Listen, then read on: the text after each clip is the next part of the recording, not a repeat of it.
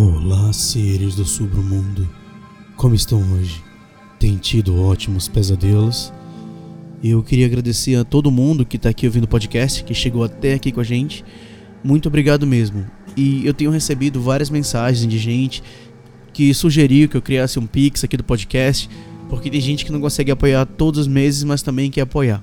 Bom, é, eu prometo que eu vou ver isso urgente é, e vou fazer também uma coisa diferente. Eu não vou só aceitar, eu vou fazer pelo menos uh, reservar uns dois episódios dos patrões para quem colaborar pelo Pix com alguma quantia qualquer, tá bom? Mas isso um pouco mais pra frente. Até lá, eu sou o Bruno Lima e esse é o Submundo Terror.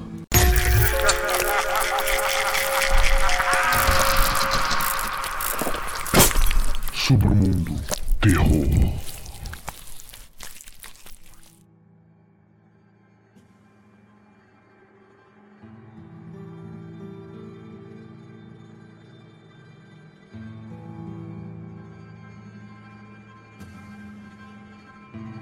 Eu era o enfermeiro recém-saído da faculdade e ansioso para começar a trabalhar.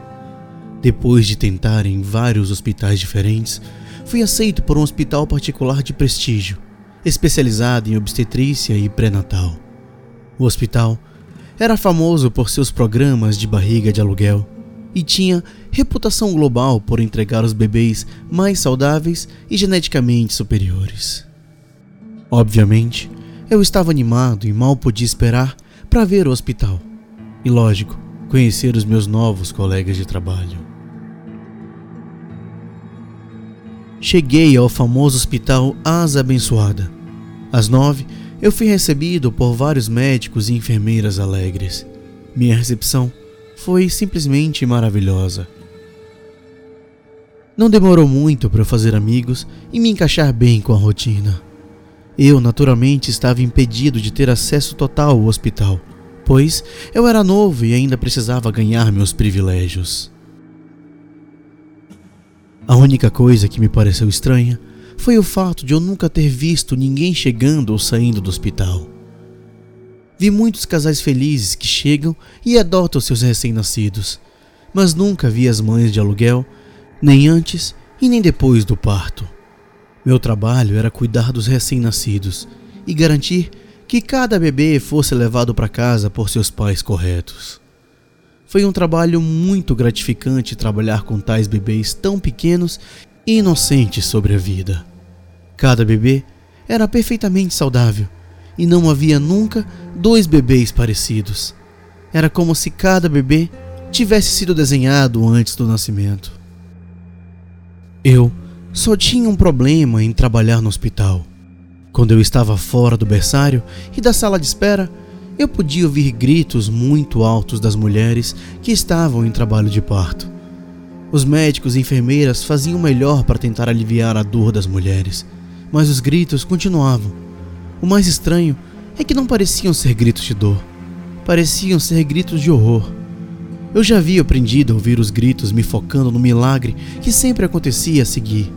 Até que eu vi uma mulher gritando algo que eu nunca vou esquecer. Por que você continua fazendo isso comigo? Por favor, eu quero sair. Depois de alguns meses de trabalho, eu me senti confiante o suficiente para começar a perguntar sobre os pacientes estranhamente ausentes. Porém, minhas perguntas foram recebidas com silêncio e olhares severos de médicos e enfermeiros. Até que minha assistente me puxou de lado e me disse para parar de fazer perguntas e apenas fazer o meu trabalho, e que não havia nada para me preocupar. Os gritos de terror continuavam a ecoar pelos corredores do hospital. Eu encontrei consolo no berçário, onde eu poderia cuidar dos recém-nascidos, mas os gritos sempre me seguiam enquanto eu caminhava pelos corredores. Meu primeiro ano lá se passou sem nenhum problema e eu não estava mais com acesso restrito. Então, podia andar livremente pelo hospital, mas não havia razão para eu andar por outros lugares que não fossem o berçário ou a sala do médico.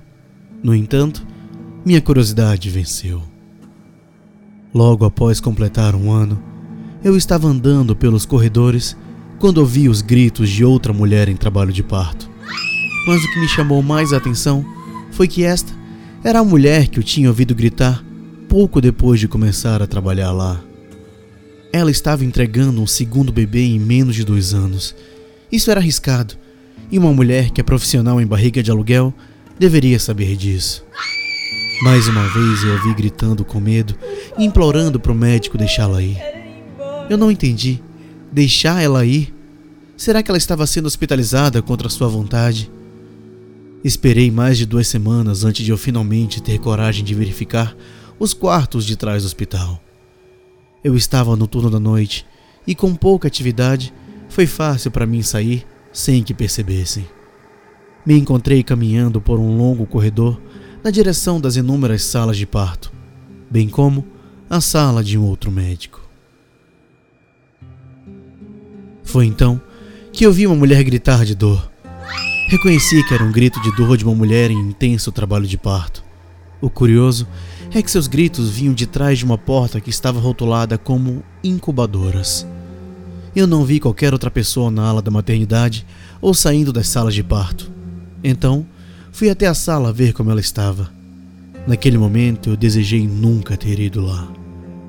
Quando abri a porta, a cena que vi me causou náuseas que posso sentir até hoje. A grande sala tinha duas dúzias de camas. Cada cama com mulheres em diferentes estágios de gravidez. As mulheres eram jovens, de diferentes raças, e todas elas estavam com seus braços e ambas as pernas amputadas. As mulheres estavam sem saída e sozinhas. Tubos contendo nutrientes e fluidos passavam por seus corpos mutilados, como o único meio de mantê-las vivas. Havia uma mulher loira. Sua barriga estava absolutamente enorme em comparação com o seu corpo mutilado. Ela me viu e pediu para ajudá-la. Por favor, você tem que nos tirar daqui. Eu não conseguia falar. Eu não conseguia me mexer. Eu só olhava para elas com minha mão pousada sobre a boca. Por favor. Ela gritou novamente. Eles não vão nos deixar sair. Eles continuam nos usando, Eu recuei e fui em direção à porta.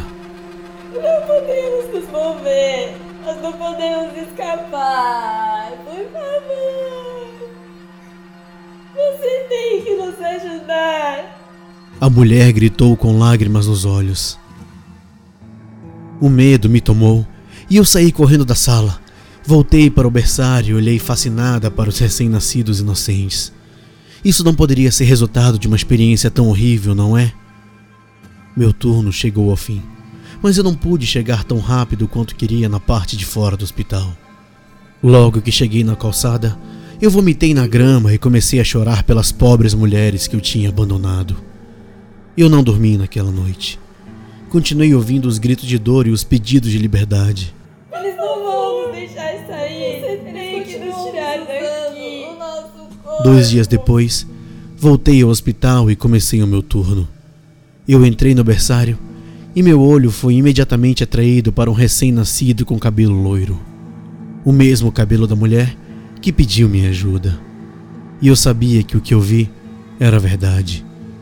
Eu menti para minha assistente e disse que eu estava indo para casa mais cedo porque eu estava me sentindo mal. Estando na segurança da minha casa, eu chamei a polícia e disse-lhes o que eu tinha visto. A polícia chegou ao hospital e encontrou a mesma visão horrível que eu tinha encontrado. As mulheres foram levadas para outro hospital e meu hospital foi desativado.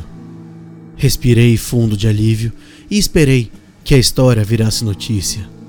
Porém, nenhuma história foi ao ar. Não houve nenhuma menção das incubadoras humanas que haviam sido libertadas do hospital.